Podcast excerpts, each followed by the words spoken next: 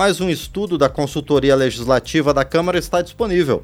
A publicação Direito à Saúde avalia recomendações da revisão periódica universal feita pela Organização das Nações Unidas sobre a situação dos direitos humanos em cada um dos 193 Estados-membros da ONU. E quem nos dá outras informações sobre o estudo é o consultor da área de saúde pública e sanitarismo, Marcelo Ferraz de Oliveira Souto. Marcelo, bom dia, obrigado por estar aqui no painel eletrônico. Bom dia, Márcio. Eu que agradeço pela, pelo convite. É um prazer receber você aqui, Marcelo. Bom, para a gente entender melhor o que, que é a revisão periódica universal e qual é a importância da revisão das Nações Unidas para os direitos humanos e especificamente para essa área de saúde. Ô, Márcio, a revisão periódica universal ela, é, ela é um mecanismo de avaliação da situação de direitos humanos nos Estados-membros da ONU. Ela foi criada para que os Estados-membros dessem recomendações de direitos humanos para os outros Estados-membros e essa revisão permite que se avalie se essas recomendações foram, estão sendo cumpridas, se foram cumpridas ou se, se houve regresso nessas áreas é, ou, ou, ou se ficou estável. Sabe? E Marcelo, qual é a importância então para a questão dos direitos humanos e para a questão da saúde? Ou então vamos tentar colocar em termos um pouco é, mais práticos da, do que acontece mesmo com a revisão. O Brasil, por exemplo, recebe recomendações de vários outros países, é isso? É isso mesmo. É, são, são diversas recomendações, é mais de uma centena de recomendações que envolvem diversos aspectos dos direitos humanos. No caso desse estudo que nós estamos comentando, ele se, se refere especificamente à área da saúde. Sim, e nesse caso, quais foram as recomendações para o Brasil? Há muitas questões que os outros países membros da ONU recomendaram para o país?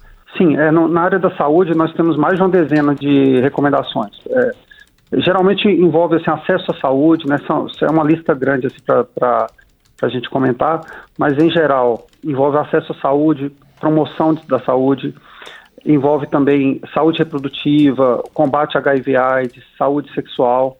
Então, assim, é, mortalidade, né, taxa de mortalidade materna, mortalidade infantil, são, são temas gerais, assim, mas que explicam bem como está a situação de saúde pública num país.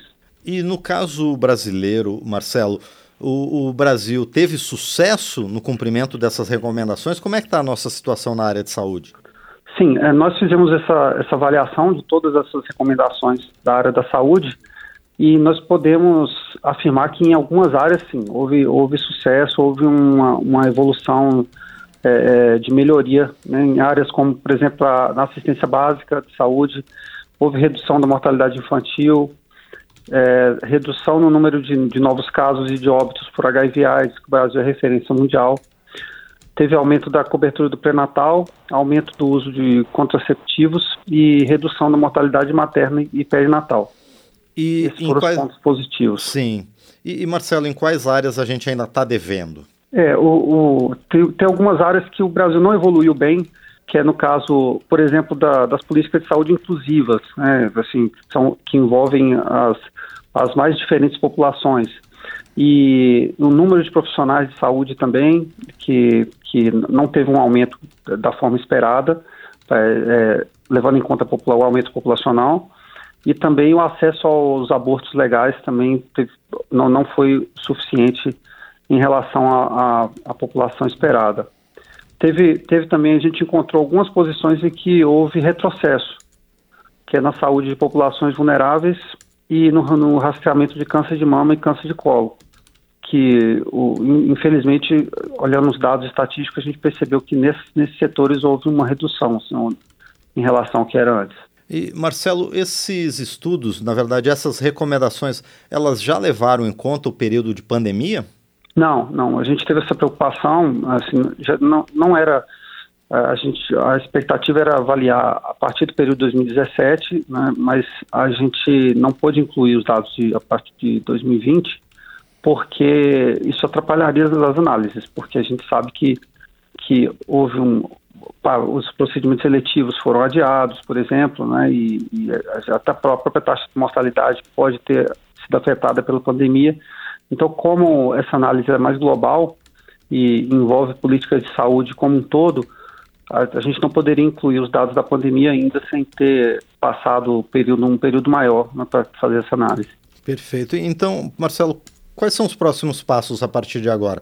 O Brasil vai ter que fazer o dever de casa nessas áreas que não avançaram ou que, em que houve retrocesso?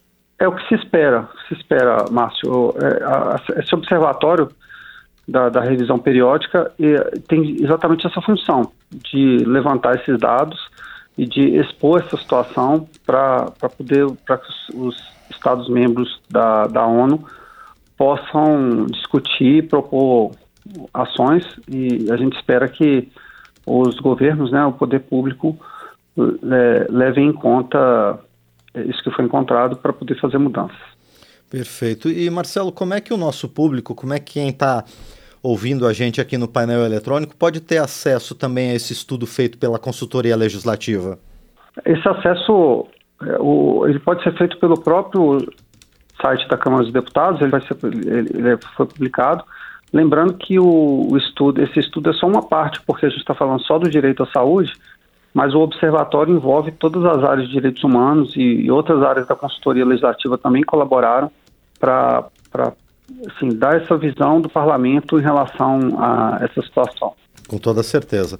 Bom, e por enquanto eu agradeço então ao consultor legislativo Marcelo Ferraz de Oliveira Souto por essas informações a respeito da avaliação das recomendações da revisão periódica universal feita pela ONU sobre a situação dos direitos humanos e especificamente na área de saúde para todos os 193 estados membros da ONU.